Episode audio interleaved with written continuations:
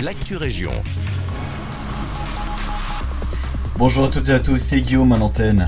À Pont-à-Celle, les travaux de remise en état du pont du chemin de fer de la rue du Calvaire seront prolongés jusqu'au 15 février prochain. La rue du Calvaire, à hauteur du pont, restera donc fermée à la circulation jusqu'à cette date. Les travaux avaient déjà été reportés pour faute d'approvisionnement de certains matériaux. La nouvelle gare de Waterloo est désormais accessible à tous les voyageurs. Située à 50 mètres de la précédente, de grands panneaux d'information ont été installés pour annoncer son ouverture et indiquer son nouvel emplacement.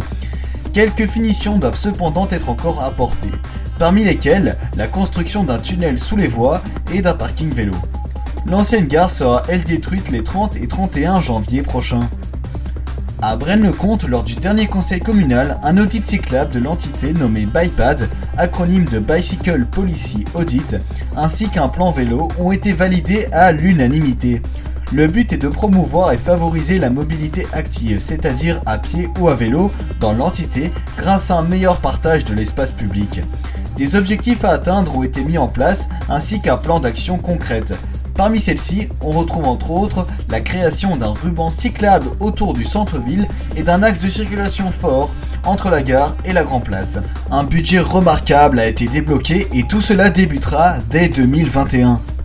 Dans les jours qui viennent, à Senef, dans les colis alimentaires distribués par le CPS aux personnes les plus défavorisées de la commune, grâce au don d'un artisan du coin, il y aura une denrée bien spéciale qui sera proposée.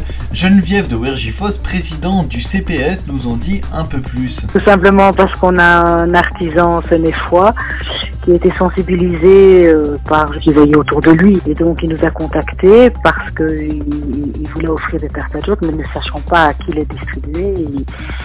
Évidemment que c'était plus à même de distribuer de façon optimale aux gens qui en ont vraiment besoin.